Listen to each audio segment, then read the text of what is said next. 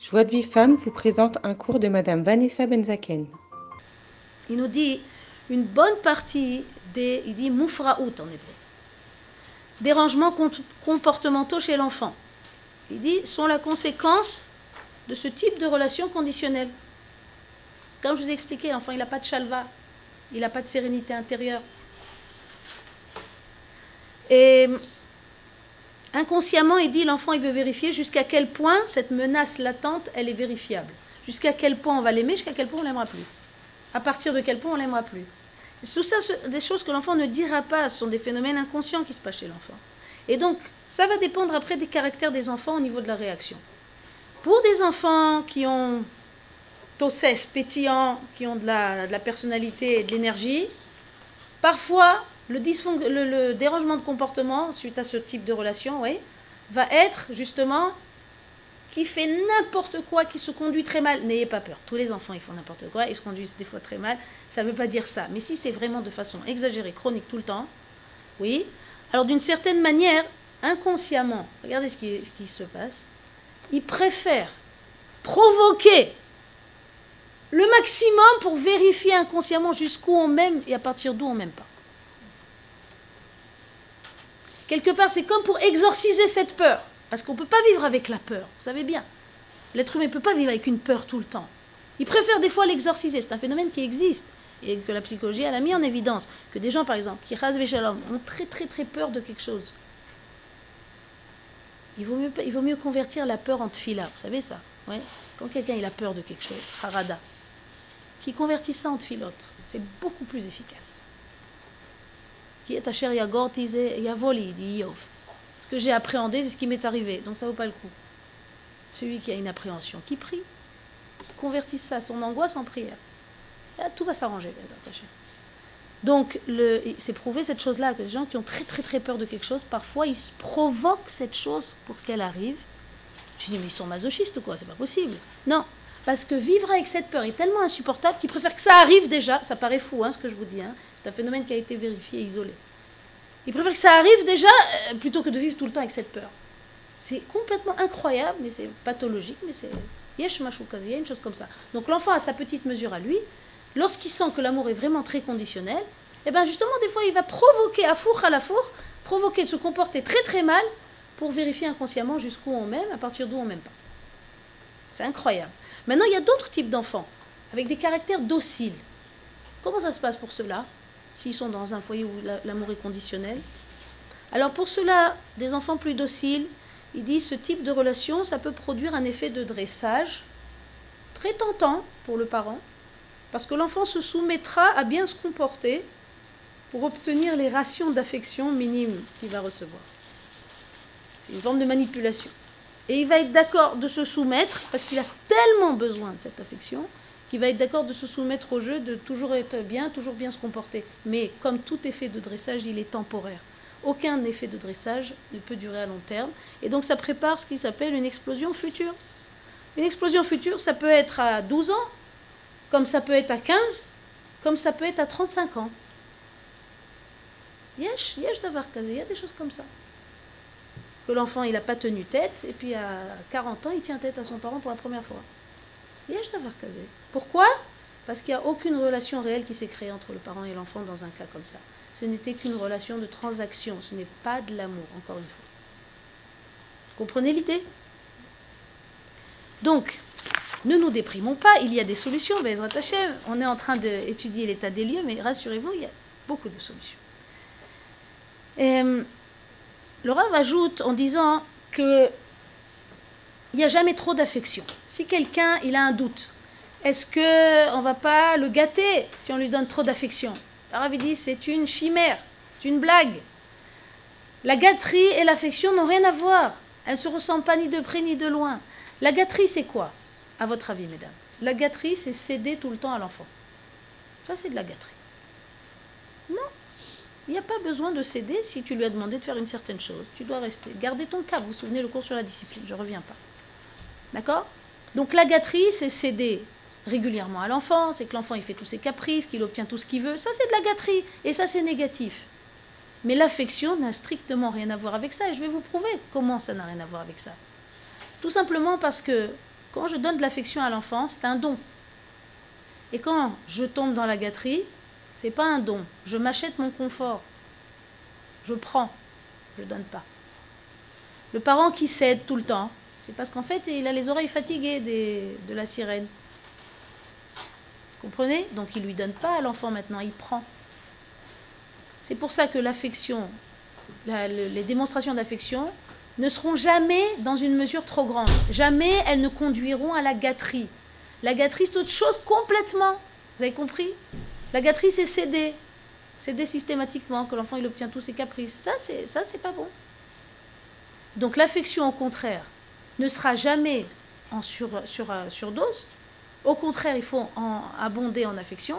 Et le Rav, va jusqu'à dire, plus encore que ça, il va jusqu'à dire que dans notre contexte actuel, où l'enfant, il est, je vous dis, le, mode de vie, etc., il est déjà en carence à la base, alors il ne faut pas avoir peur d'abonder en affection, et au contraire, plus tu en donnes, à mes choubar, donne encore et encore et encore, et il n'y aura pas d'effet négatif, tout le contraire. Donc, le, les effets, pour résumer, à court terme, de l'amour qui est conditionnel, c'est dérangement de comportement de l'enfant. À long terme, c'est choser emun, que cet enfant, à long terme, c'est une personne après qui risque d'avoir du mal à accorder sa confiance. Parce qu'en fait, il s'est senti manipulé un peu, vous voyez C'est difficile hein, ce qu'il dit, je suis consciente que ce sont des constats difficiles.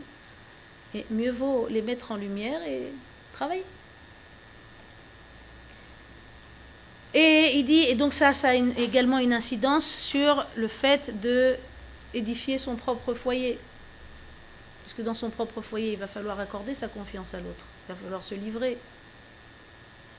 D'accord? Donc ça, ça peut causer également des, petits problèmes. Il, nous avait dit une fois dans un cours que beaucoup de problèmes de shlomba, ce n'est pas forcément des problèmes de mésentente.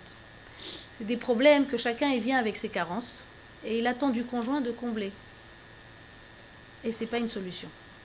Parce que lui aussi, il est venu avec ses carences et il attend que tu combles. Alors, on va jouer à combien de temps comme ça? Alors, quelle est la solution? C'est pas un traquenard, c'est pas un piège, il n'y a pas de piège, il n'y a que du bien. Raktov. Alors, pourquoi c'est comme ça? Quel est le but alors? Le but, bah, c'est qu'en fait, chacun va être thérapeutique pour l'autre. Comment il va être thérapeutique? Quelqu'un qui a manqué, naturellement, qu'est-ce qu'il veut? Qu'on lui comble son manque.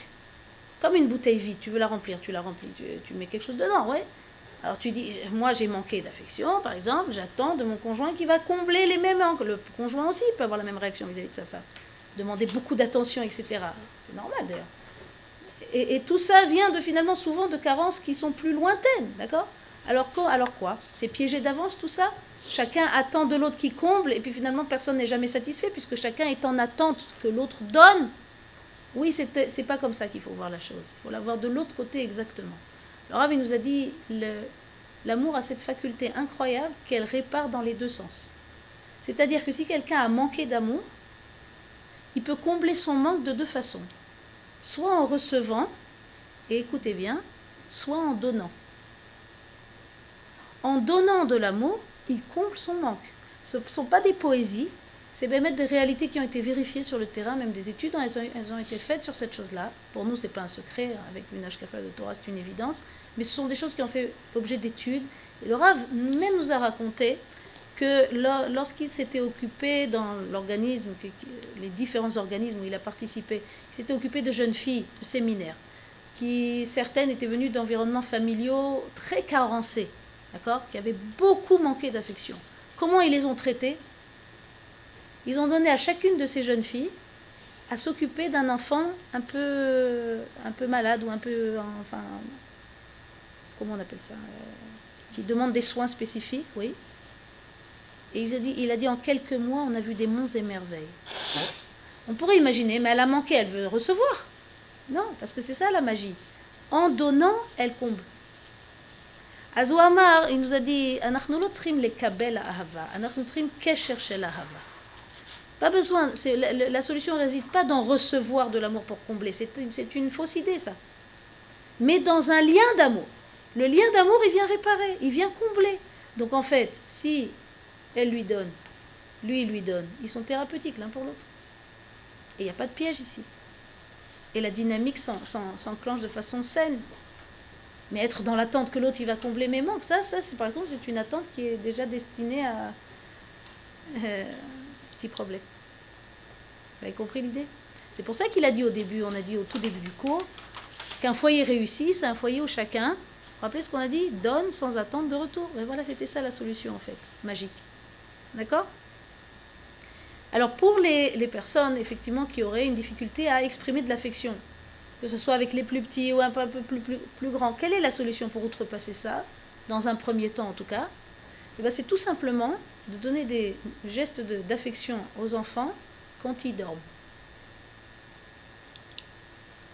Certains vont dire, mais comment ça pourrait résoudre le problème? Alors je vais vous dire, oui, oui, ça résout beaucoup de parties du problème, parce que finalement, souvent, le parent qui a du mal à exprimer de l'affection, c'est une forme de mesure de protection soit ce parent, il y a toutes sortes de causes, je ne veux pas schématiser, globaliser, soit ce parent il a senti du rejet, il a senti qu'il n'a pas eu beaucoup d'affection. Donc pour se protéger, il s'est développé une carapace qui fait qu'il a peur de s'exposer à donner de l'affection et d'être rejeté encore une fois.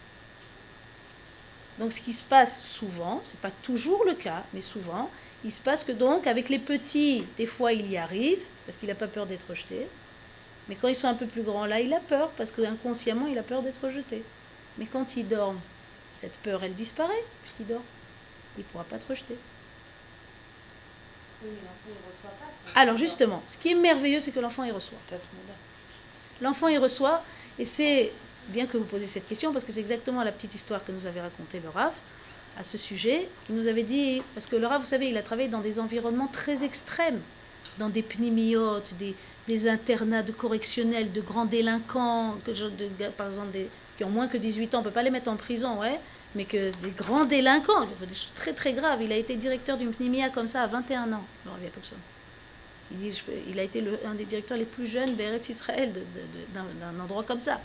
Il explique que parmi toutes ces aventures incroyables, alors pendant un certain temps, donc il était chargé de diriger cette euh, cette, euh, mais cette pnimia étant euh, judiciaire un petit peu, oui. Donc il y avait des rondes de surveillance plusieurs rondes la nuit, à minuit, à 1h, à 2h, à 3h, 4h du matin, pour vérifier que quelqu'un n'a pas décidé de prendre sa malle et de se sauver. Oui, puisqu'ils étaient quand même euh, en restriction, pas en prison, mais enfin, il y a une restriction, ils n'ont pas le droit de sortir. Ok?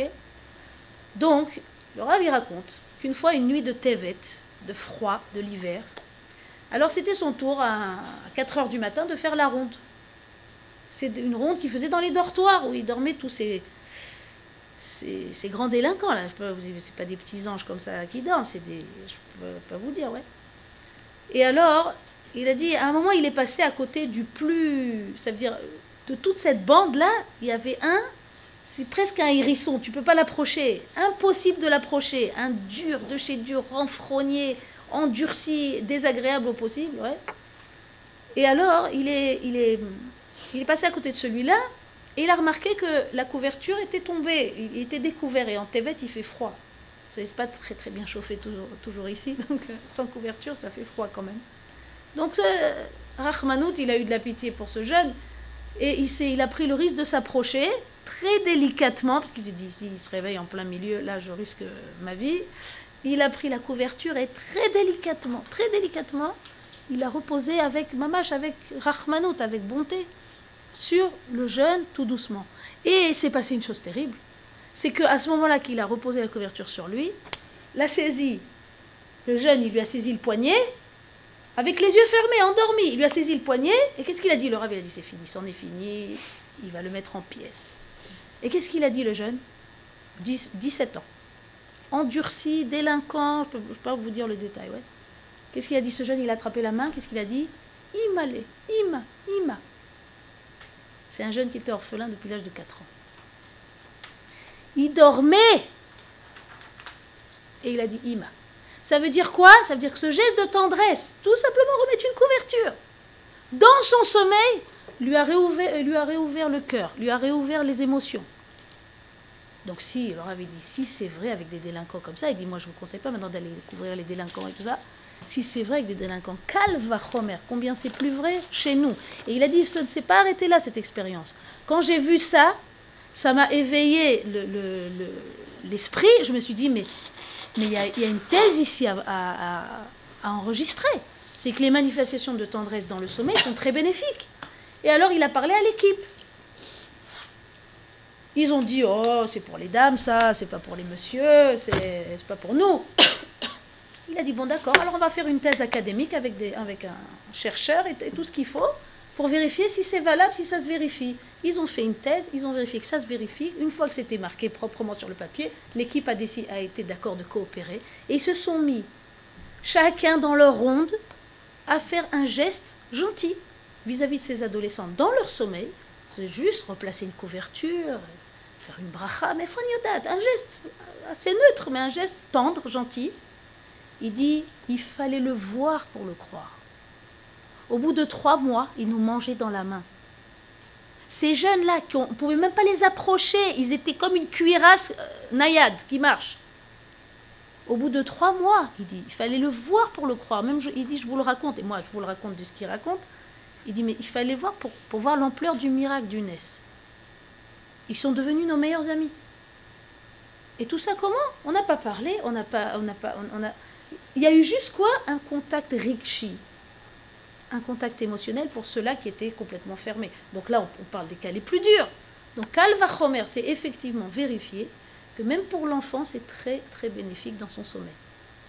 Et pour la maman, c'est très bénéfique aussi parce que en faisant cette chose-là quand il dort, eh ben, elle va voir qu'elle est capable de le faire. Vous entendez ça? Certaines mamans pensent qu'elles sont pas capables. Non, je peux pas, je peux pas. Je, Vraiment, moi j'entends des cas autour de moi comme ça. Je peux, peux pas, bébé, je peux pas, j'arrive pas à les embrasser. Il faut que tu fasses ça, ma fille. Il faut que tu le fasses. Tu peux pas te contenter de rester là-bas parce que ça cause trop de problèmes derrière. On peut pas se permettre ça. Et qui c'est qui va gagner de ça? Seulement l'enfant? Toi, tu vas débloquer. Toi, tu vas ouvrir les fontaines de toutes ces émotions qui ont été bloquées. Toi, tu vas éclore, t'épanouir, t'équilibrer. Tu es la première gagnante à ça. Parce que ce n'est pas une chose naturelle. C'est pas une chose naturelle pour une maman que de ne pas pouvoir euh, manifester de l'affection à l'enfant. C'est pas un handicap, mais c'est pas une chose naturelle. De façon naturelle, ça doit oui couler. Si ça coule pas, c'est qu'il y a un petit bloc, un petit stima, ouais, un petit blocage. Eh ben qu'est-ce qu'il y a? Il faut le débloquer. Ma baille. Quel est le problème? Il n'y a que des solutions, pas de problème. D'accord? Vous comprenez l'idée? Donc, un dernier élément euh, qui dérange également la transmission de la sensation d'amour vis-à-vis de l'enfant, c'est ce qui s'appelle la perception égocentrique de l'enfant. Qu'est-ce que c'est que cette histoire-là?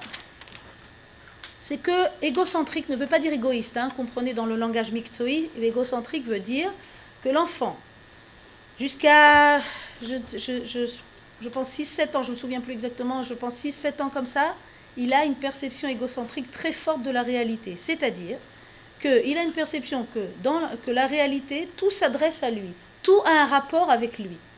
Il est dans la rue, il entend quelqu'un qui crie, il est sûr que ça a un rapport avec lui. Donc il a plus peur qu'un adulte. Remarquez ça, c'est incroyable. Cette perception égocentrique ne disparaît jamais vraiment de chez l'adulte, simplement elle, s'atténue et l'adulte apprend à co composer avec ça et à gérer ça. Mais de façon naturelle, ça peut revenir même chez un, adulte, qu'un éclat de rire derrière lui, il se tourne, il pense que c'est par rapport à lui. Après, tout de suite, il se reprend. Non, il rigole d'autre chose, pas, ça n'a rien à voir avec moi. Mais chez un enfant, plus il est petit, plus la tfissa égocentrique, la, la perception égocentrique de la réalité est très forte. C'est pour ça aussi qu'un bébé qui dort, s'il y a une perceuse chez le voisin, alors vous allez me dire, il se réveille parce qu'il y a du bruit, il pleure, il crie parce qu'il y a du bruit. C'est beaucoup plus fort que ça. Il y a des études qui ont démontré qu'un bébé qui entend un très très grand bruit, si on mesure les, les les, tracés d'un électrocardiogramme, ils ont mesuré que ce qui se passe chez le bébé à ce moment-là, c'est une mini Etkeflev. Chemichement, une mini attaque. Mais il est là, il protège. Mais ça veut dire au niveau de l'intensité de l'émotion et de la peur, c'est d'une puissance incroyable. Pourquoi? Pas parce que le bruit est effrayant, pas parce que c'est beaucoup de bruit, parce qu'il a la sensation intégrée que ça a un rapport avec lui, que ça le menace directement lui. Et vous allez remarquer donc en quoi ça nous. Qu'est-ce que ça va nous apporter à nous? C'est que nous, parents, quand on est préoccupé, soucieux, contrarié, et que maintenant ça n'a rien à voir avec l'enfant, les enfants les plus sensibles, ils vont venir, ils vont dire Maman, j'ai fait quelque chose Maman, qu'est-ce qu'il y a? J'ai fait quelque chose les plus, les plus doux, les plus sensibles, ils vont vous dire ça. Mais non, mais non, rien du tout. Quand maman rentre à la maison et qu'elle a une tête, parce que pas pour les enfants, parce que maintenant elle a une contrariété avec le bus, avec le truc, peu importe, elle rentre comme ça, grise mine, l'enfant est persuadé que c'est à cause de lui. Je sais, ça paraît incroyable, mais c'est le fonctionnement de l'enfant. De par ce qui s'appelle twissa égocentrique, cette perception égocentrique de la réalité où il est persuadé. Maintenant, si on lui explique mais non, mon chéri, ça n'a rien à voir, c'est parce que j'ai raté le bus et, que je... Non, non, tout va très bien. L'enfant, il va dire, ah d'accord, d'accord, avala argacha nicheret. La sensation, elle reste, qu'il a un rapport avec ça. Qu'il est un petit peu fautif de ça. Vous vous rendez compte? Donc c'est pour ça, c'est pour ça que dans, fort de cette connaissance, que l'enfant a une perception égocentrique, qu'il est un buvard, qui boit toutes nos émotions, qui boit toutes nos expressions du visage, ouais, et qu'en plus on est pressé et stressé, parce que ça, ça rajoute au problème, n'est-ce pas D'être pressé, stressé. Il croit que c'est pour, il croit que c'est à cause de lui. Il croit qu'il a fait quelque chose de pas bien. Aussi les chez Hacham, je vous dis pas, tous les sentiments de culpabilité qui sont engrangés par ça. Ah bah, l'honneur, c'est pas grave, ce sont des choses qui se, qui se, qui s'arrangent si on sait, et donner la contrepartie positive. Et la contrepartie positive, c'est que s'il y a beaucoup d'amour démontré en abondance, euh, de façon pas comme mais de façon euh, large, l'enfant, il est protégé de tous ces problèmes-là. Nous, qu'est-ce qu'on a fait ici comme étude Ici, on a fait une étude pour identifier qu'est-ce qui parasite. Et c'est très important de, s'ouvrir les yeux sur ça. Parce que sinon, les parents, ils vivent dans l'illusion jusqu'à 10, 12, 14, jusqu'à il y a des histoires. Et ils comprennent pas ce qui se passe. Comprenons qu'aujourd'hui, dans notre réalité, énormément d'éléments parasitent la transmission d'amour du parent vers l'enfant, et qu'un enfant qui ne se sent pas aimé, c'est dangereux. C'est dangereux pour la réussite de la transmission éducative, c'est dangereux pour la construction de sa personnalité de façon solide et saine, c'est dangereux pour son immunisation vis-à-vis des influences extérieures, c'est dangereux pour les différents éléments dont il va avoir besoin pour fonder son couple. Est-ce que vous avez compris l'idée? Donc les enjeux ici sont gigantesques. C'est pour ça que si on connaît les éléments qui parasitent ça, fort de cette connaissance-là, on va pouvoir redoubler d'affection, redoubler d'attention, et ben, tout en gardant, comme on a dit avant, la discipline et toutes ces choses-là. D'accord? Maintenant, on va terminer sur une, une petite histoire. Il nous dit d'ailleurs, pardon, avant cette histoire, il nous dit d'ailleurs qu'on peut affirmer aujourd'hui, et il dit on a de nombreuses preuves de ça, que beaucoup de problèmes nafshiot, problèmes de concentration, problèmes d'apprentissage, keshev verikuz, kshae lemida, comme vous, entendez dans les écoles ici, ouais On ne les entend pas d'ailleurs. Et tous ces problèmes-là, il dit, il dit, je suis désolé de décevoir ceux qui pensent que ça a un rapport avec l'alimentation, bio, pas bio, sucre, poivre, sel, curcuma, non. Il dit, je suis désolé de vous remettre aux réalités. Ça n'a rien à voir avec tout ça. C'est un leurre tout ça. Ça a un rapport direct avec Kesher Rikshi Benorim la Yeladi. Les relations affectives entre parents et enfants. Vous allez me dire, mais pourtant, nous, on est très bien, on est très affectueux, et les problèmes de concentration touchent des très bonnes maisons. Alors quoi? Encore une fois, c'est pas la question d'être affectueux, c'est la question d'être très conscient de toutes ces réalités et de mettre le paquet double. Vous avez compris l'idée? Même si tu es affectueuse, comprends que tu dois mettre les bouchées doubles, parce qu'on ne part pas à zéro, on part dans le contexte de vie qui est le nôtre à moins 20. Donc mets les bouchées doubles, essaye de trouver de la disponibilité, crée de la disponibilité. Et donne beaucoup, beaucoup, beaucoup d'affection sans avoir peur qu'il n'y en ait jamais trop. Vous avez compris l'idée qui est ici? Donc il nous dit, nous de toute façon, dans tous les dans tous les tipoulim qu'ils ont fait aux enfants, par rapport à keshev vericose, par rapport à dyslexie, peu importe tous les problèmes qui ont été euh, diagnostiqués, difficultés d'apprentissage, il dit, nous, dans notre organisme, on vérifie toujours en premier le dossier Rikshi. Alors certains, ils vont dire, ouais, mais vous voyez des problèmes Rikshi partout. Vous savez qu'aujourd'hui, moi j'entends autour de moi, c'est devenu maintenant plus ou moins un établi, que les praticiens aujourd'hui, quand ils diagnostiquent un problème d'apprentissage, de dyslexie, de chaélémida, de, de, problème de concentration, aujourd'hui, beaucoup, ils arrivent à la cause riche, émotionnelle. Ça ne veut pas dire que tous ces problèmes émotionnels, mais ça veut dire que déjà dans le contexte de vie où on se trouve, même des gens très bien et des gens affectueux, Ils peuvent aussi se trouver là-bas par manque de disponibilité, par nervosité, par course, par stress, par toutes ces choses-là. Et la preuve en est que là, on a dit, ils ont fait, ils ont fait un test, parmi les milliers de tests qu'ils ont fait, où ils ont pris des enfants, quel âge? 4-5 ans? Des enfants de Mechina. Certains ont été diagnostiqués par des shtéméaphrénimes, deux, comment on appelle ça, des méaphrénimes Deux spécialistes, oui, qui font des tests d'aptitude, où les deux, ils sont arrivés au même diagnostic problème de concentration, problème de ci, problème de ça, je ne sais pas. Ils ont pris ces groupes d'enfants avec l'accord des parents, ils les ont emmenés dans une ferme, pendant 24 heures, en environnement rural, à la campagne. Et pendant ces 24 heures, ils les ont laissés courir, attraper des poules, et, cueillir des fleurs, et voir les vaches, et retrouver de la vie, d'accord? Parce que la, ville, c'est de la survie. je ne sais plus où elle est la vie, d'accord? Vivre, vivre, pas survivre. Alors, revivre, ouais. Au bout de 24 heures, ils ont amené les méaphrénimes, les, les, diagnostiqueurs, entre guillemets, refaire le ifroun. Pour une grande partie des cas, les ifrouns étaient différents, et pour une partie des cas, les ifrouns étaient complètement taquines. Les tests, les tests ont été rediagnostiqués complètement taquines, 24 heures à la campagne. C'est pour vous dire que le contexte de vie dans lequel on vit, il favorise ça. Bon, ben, ben c'est notre défi à relever. Il n'y a pas de problème, on va le relever. Akadosh Baruch il est là, il va nous aider. Mais il faut être conscient de ces choses-là. Il faut réaliser à quel point ce sont des enjeux qu'on ne peut pas faire l'impasse sur ces choses-là, on ne peut pas faire l'économie de, cette prise de conscience-là. D'accord? Donc, nous, on va se rappeler, avant la petite histoire, que le pilier du chinour, c'est chesed. Il n'y a rien d'autre que chesed qui est derrière le chinour. Dans notre référence de Torah, c'est Avram Avinu, c'est lui qui est rappelé en tant que référence de Chinour. Alors je vais vous donner le passage qui est magnifique. Ki yeda'ativ lema'an asher yetzave et banav et beito acharav veshameru derech Hashem. Avram, il est appelé par Hashem Ohavi, mon aimé. Yeda'ativ, c'est un terme de, proximité très fort entre Hashem et Avram Avinu. Oui Pourquoi? Pourquoi il est très fort cet attachement entre Hashem et Avram Avinu? Les ma'an asher et banav, c'est la mitzvah de Chinour, pour qu'il enseigne à ses enfants et aux générations futures après lui. C'est le tafkid de Chinour. Pour le tafkid de Chinour, il s'appelle Ohavi, mon aimé.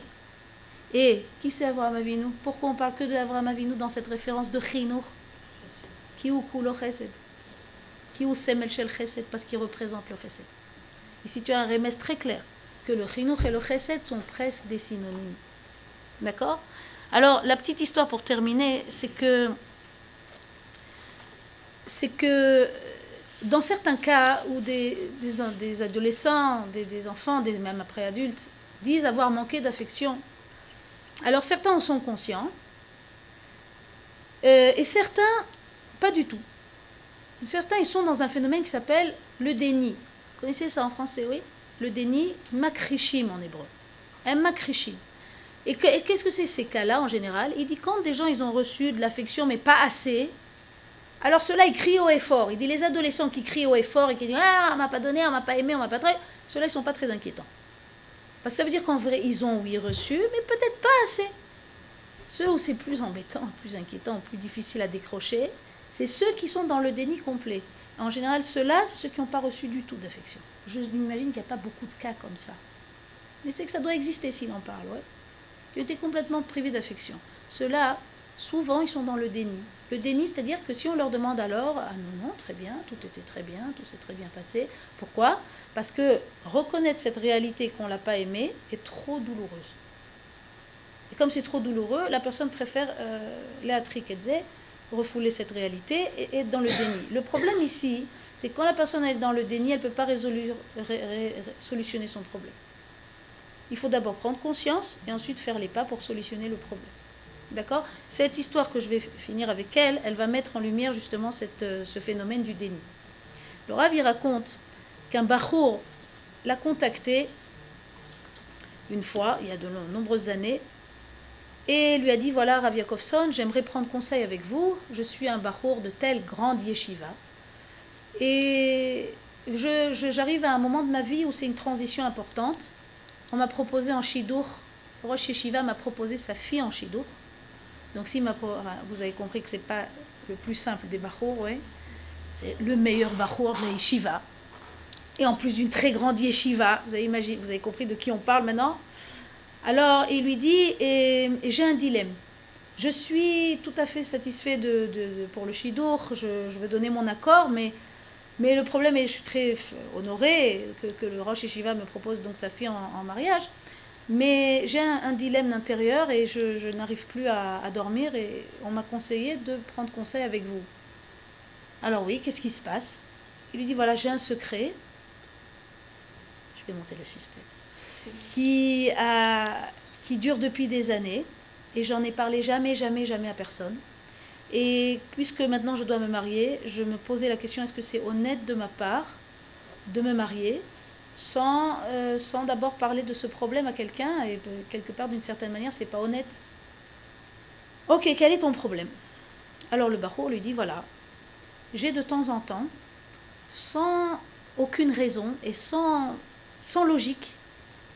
Il dit et kefe des crises de pleurs qui, arrivent comme ça, sans prévenir, dans des moments où il n'y a aucun rapport les uns avec les autres, sans aucun avertissement, c'est-à-dire que je sens que ça va venir, ça vient d'un coup, et c'est une crise, mamage de pleurs, avec le cœur qui se serre et qui fait mal, et je pleure, je pleure, je pleure, et je ne sais pas pourquoi. Moi j'ai entendu hein, des choses comme ça autour de moi. Et, et voilà, je ne sais pas si j'ai le droit de me marier, si j'ai un problème, peut-être je suis pas très... Malgré que je suis le meilleur pour yeshiva de la yeshiva, vous voyez que ça et ça n'est pas toujours... va pas toujours ensemble, ça doit aller ensemble. Ah bah, la réalité montre que ça va pas toujours ensemble. Le niveau intellectuel, le niveau d'érudition, n'a pas toujours de, niveau, de, rapport avec le niveau de maturité et de construction affective. Vous savez bien cette chose-là. Oui. Donc nous, qu'est-ce qu'on veut? On veut des gens équilibrés. On veut des gens, Bezrat Hashem, qui soient à la fois des têtes, Bezrat de Torah, mais qui soient bien construits. Alors que lui dit le Rav? Il lui dit, tu veux me raconter dans quel cas ça t'arrive? Non, non, Rav, vous savez, je suis un lamdan, moi. Je, suis un, je, dissèque la, la Gemara, je suis un super étudieur, ouais. J'ai déjà vu qu'il n'y a aucun rapport entre les différents événements.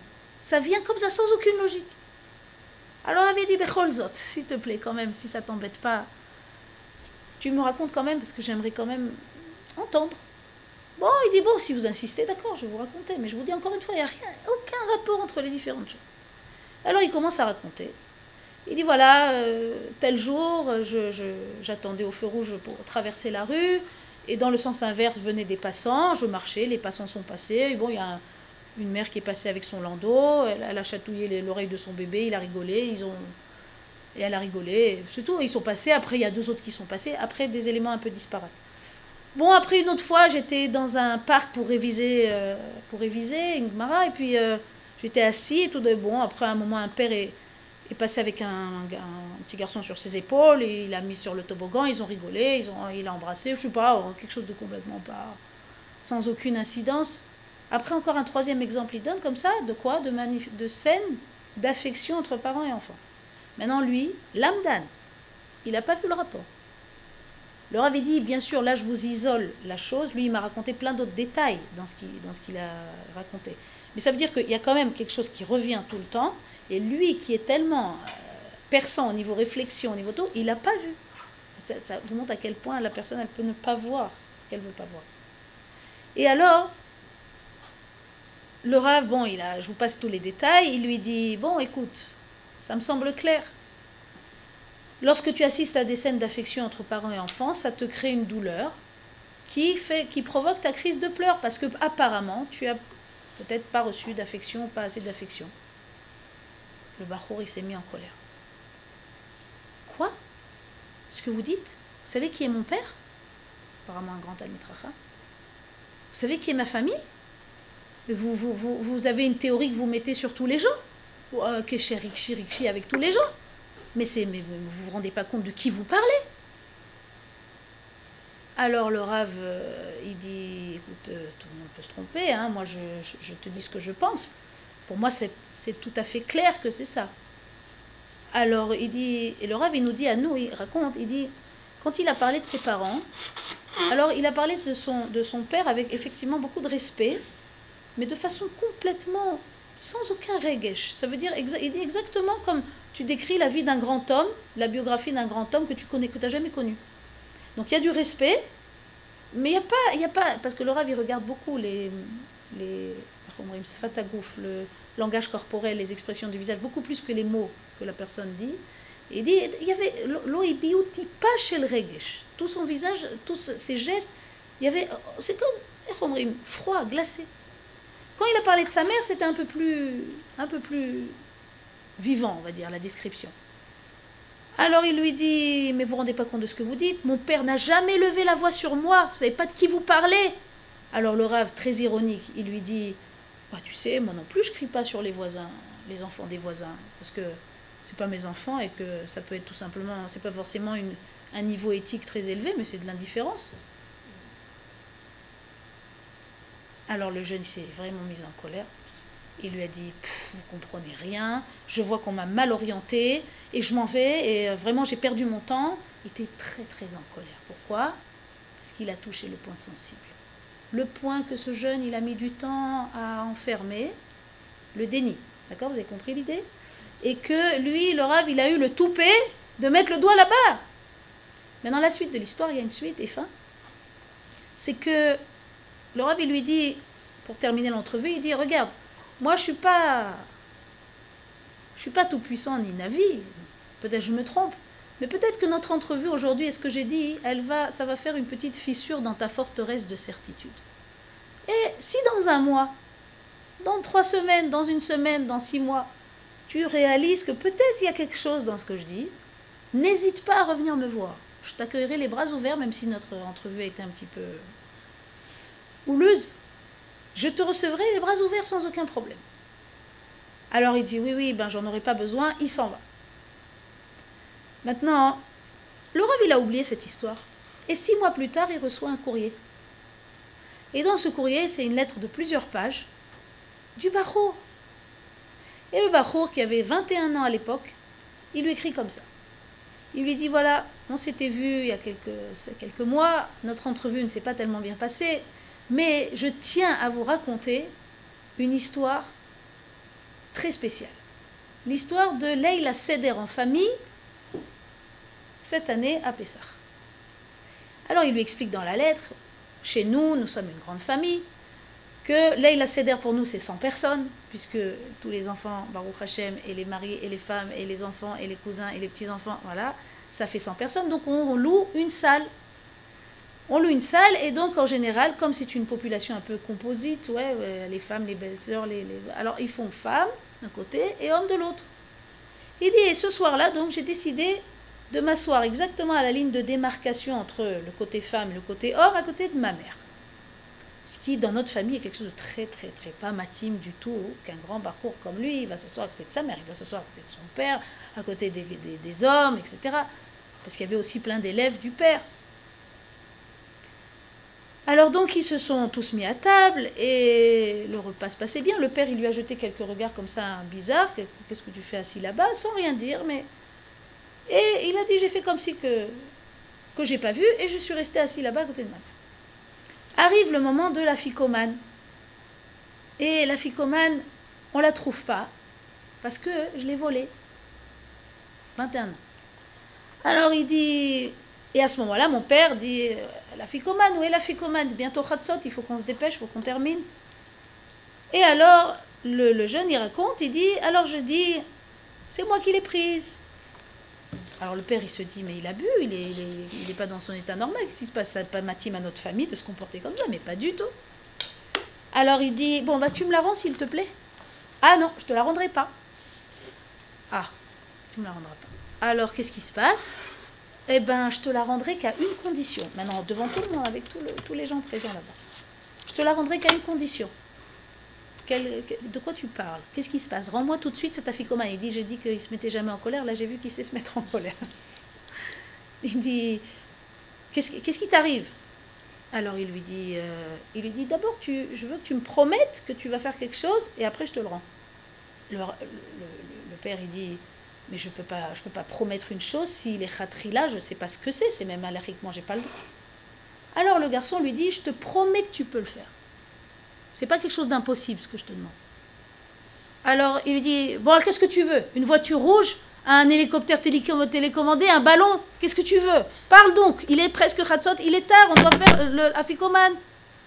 Alors le jeune, il lui dit, il, raconte dans la lettre, il dit à ce moment-là, j'avais la gorge sèche, j'ai tremblé de tous mes membres et j'ai dû rassembler toutes mes forces pour avoir le courage de dire ce que j'allais dire. Et à ce moment-là, j'ai dit, je veux que pour une fois dans ta vie, tu m'embrasses. Et le père, il est resté blême.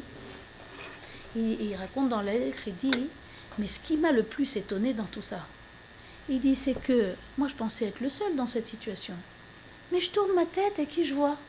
Mon grand frère Celui qui représente le modèle réussi de la famille, le Talmud Rochem Celui qui est le plus réussi de la famille, que tout le monde dit, il faut faire comme ton grand frère. Il pleure Adulte marié Ma grande sœur, celle-là qui est l'éducatrice en chef de la famille, qui est toujours du côté papa-maman, qui dit toujours, mais fais ce que papa-maman dit, toujours l'éducatrice en chef, vous la connaissez celle-là? Ibochakula, il dit en hébreu. Elle est en sanglots. Il dit, il dit en hébreu. Il dit, je ne suis pas le seul euh, qui, est, qui est un peu fatigué. Et il dit dans la lettre, il dit, et si eux, ils ont pu s'en sortir, alors moi aussi, je m'en sortirai. C'est un témoignage poignant, poignant, il dit le Rav. Et presque quand il en parle dans, ce cours-là, ça, ça fait pleurer parce que il dit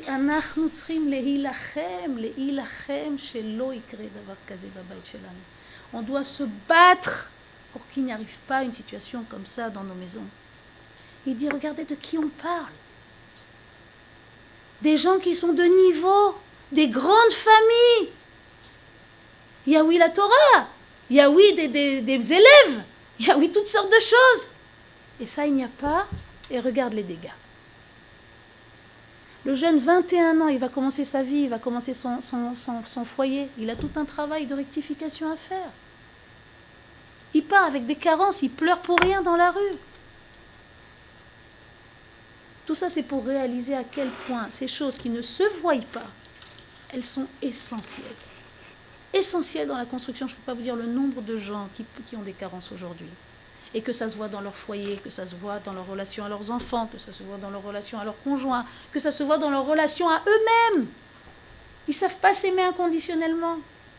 Qui est-ce qui sait aujourd'hui s'aimer inconditionnellement? S'aimer inconditionnellement, c'est s'accepter comme on est, avec amour. C'est tolérer de comprendre qu'on a droit à l'erreur dans notre chemin de travail. C'est pas se massacrer chaque fois qu'on fait une erreur. C'est être capable d'avoir de la satisfaction chaque fois qu'on a réussi de faire quelque chose. Il y a des gens, quand je parle de ça des fois en, cours, que c'est très important d'avoir du sipou quand on fait des, petites victoires, des petites choses. Ils disent, c'est pas une fois ni deux que j'ai entendu cette réaction, qui disent, ça me paraît tellement bizarre. Bah ouais. C'est notre réalité. Alors que c'est le Aleph Bet, c'est le Be'aba du Eved Hashem qui veut être Besimcha dans sa Vodot Hashem. Simcha c'est Sipouk. Simcha c'est la satisfaction. Mais si quelqu'un, il a, une telle relation hostile vis-à-vis de lui-même qu'il n'est pas capable de tirer de la satisfaction de ses petites victoires, qui se fustige exagérément quand il, fait des erreurs, eh ben, il a une relation d'hostilité avec lui-même. C'est pas de l'amour inconditionnel, c'est de l'amour conditionnel. Quand j'y arrive, ça va. Quand j'y arrive pas, je me massacre. Où on a vu cette chose-là? Comme lui, il t'aime inconditionnellement, toi, tu vas t'aimer inconditionnellement. Et si tu fais ça avec toi, tu sauras épancher ça avec tes enfants.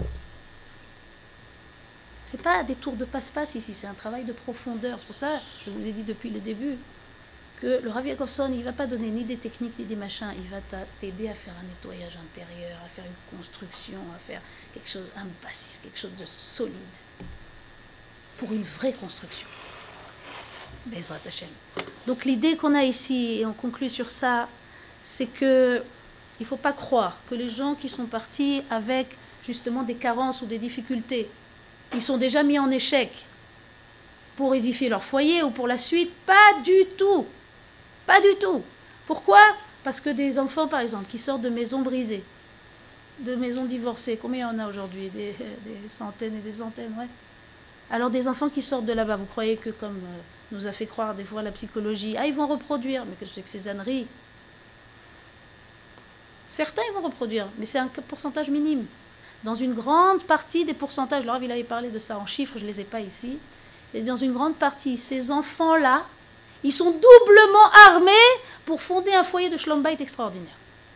Mais qu'est-ce que tu me racontes? C'est l'exemple qu'ils ont vu, ils vont refaire. Mais pas du tout. Parce que ceux-là, ils ont vécu dans leur chair combien c'est dur. Combien ça vaut pas la peine? Combien de souffrances ça draine? Donc ils sont doublement motivés pour dire chez moi, ça n'arrivera pas. Chez moi, on va faire des efforts, on va faire des concessions, on va, on va travailler ensemble, on va, on va dépasser les difficultés, dépasser nos différences pour créer quoi? Du schlombait. Donc il ne faut pas croire que si une personne elle est partie d'un environnement difficile, alors elle a un stigma de, de, faire, euh, de faire les mêmes erreurs. Pas du tout, mais tout cela ne dépend que d'une chose. Tu es conscient de ça ou tu ne l'es pas? Si quelqu'un est conscient de ses difficultés, il est conscient de ces choses-là, il va les dépasser.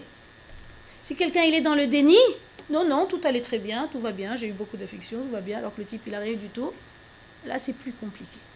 Donc nous, notre premier travail ici, c'est prise de conscience.